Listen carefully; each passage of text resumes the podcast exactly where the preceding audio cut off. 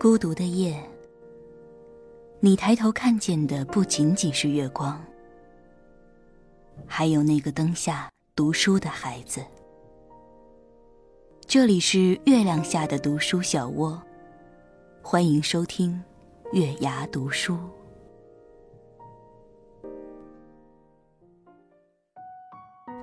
晚上好，这里是月牙读书电台，我是主播品月。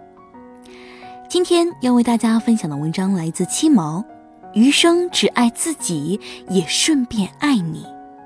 那么接下来，让我们一起分享文章吧。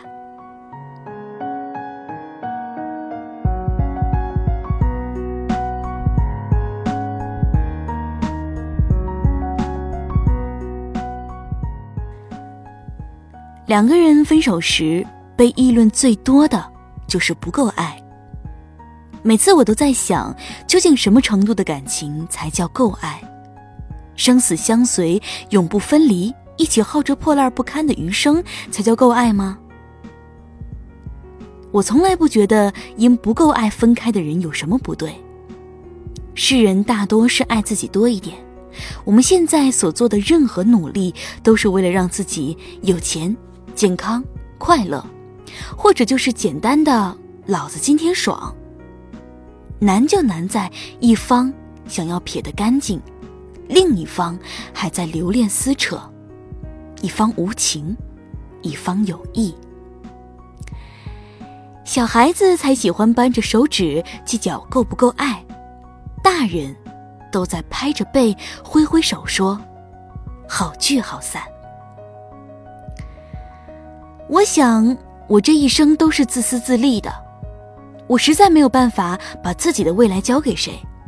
我只想让自己好，同时也希望跟我在一起生活的人也能够人格独立、自主自强。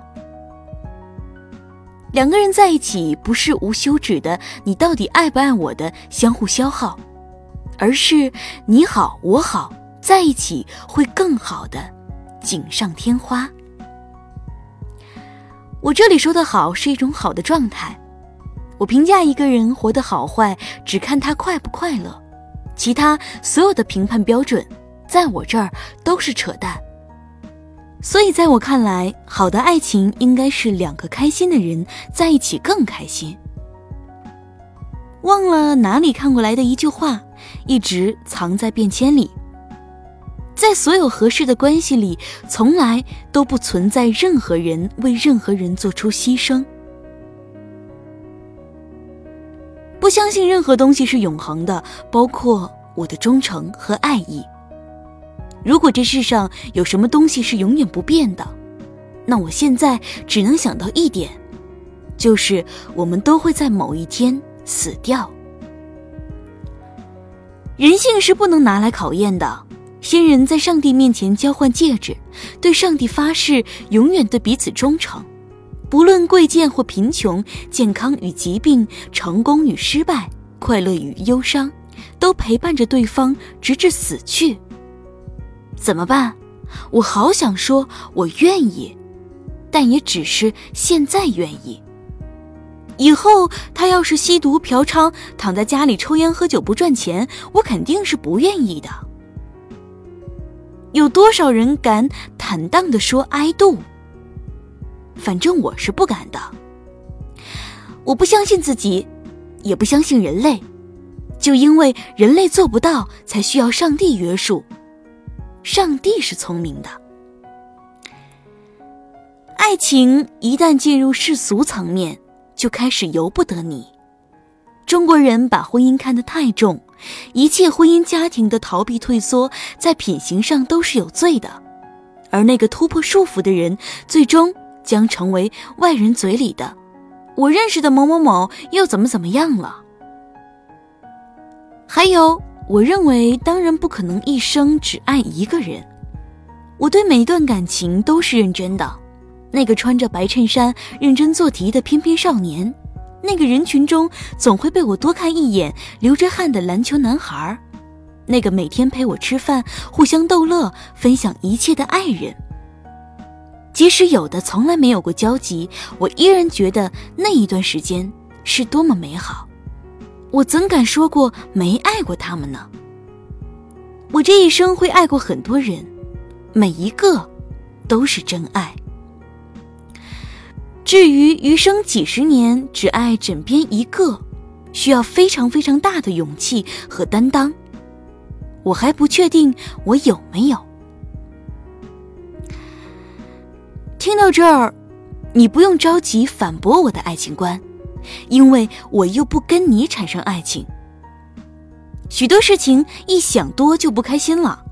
以前我的想法很虚幻，希望有个事儿少、钱多、离家近的工作，有个温柔体贴、长得帅的男友，有个一天可以吃三餐辣的身材。在我暂短又漫长的一生中，究竟有什么东西是我自己的？被捆绑在生活的枷锁里，太多的事情做不得，社会要求我不能做。家人告诉我不该做，懦弱如鸡的我更不敢去做。自身的弱点是最不值得同情的东西。如果我还在跟自己的弱点做抗争，那可能是我对生活还有所期待。我希望每周读两本书，每年去几个远方，有个可以养活自己一辈子的手艺。三十岁之后做到物质富有与精神强大。即使现在一样都没有做到。其实我们这一生什么都是自己的，只是大多数人活着活着就忘了。我时常会莫名其妙的哭起来，连续几天失眠、抑郁，或许世间大多数难过、抑郁、绝望、痛苦，皆是因为想要的太多。可是我不去争取点什么，跟咸鱼一样的生活又有什么意义？从来就不怕失去，毕竟从一开始我就一无所有。只是觉得这段努力比想象中还要艰难的多得多。真的，我的每一步都好难。有很多次我都想算了吧，反正折腾来折腾去，大家都是会死的。但。人为什么会称之为人，而不是动物？是人有主观能动性去改变。改变有意义吗？有啊，至少人生不是一眼看到底的，对吧？未知永远都是吸引我活下去的理由。明天会更快乐，会遇到更可爱的人，会比昨天活得更有尊严。那么想想就觉得开心。也许未来某个平静的夜，抬头仰望窗外的星星很亮，我内心安定，没有恐慌，不再担忧无知与浅薄，也去过一些很远的地方，爱人在枕边轻轻睡去。我对每一个即将到来的天亮，不再孤单和彷徨。或许那个时候，不怕下地狱，也不稀罕上天堂。因为我早就活得理直气壮。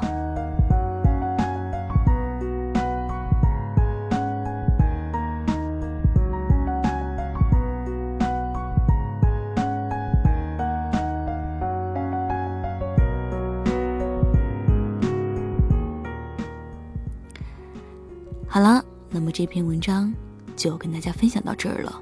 余生只爱自己，也顺便爱你。作者的观点很犀利，很前卫。那么不知道你是怎么想的？可以在月牙微信号下为我留言。那么今夜就到这儿了，平月祝大家晚安，好梦。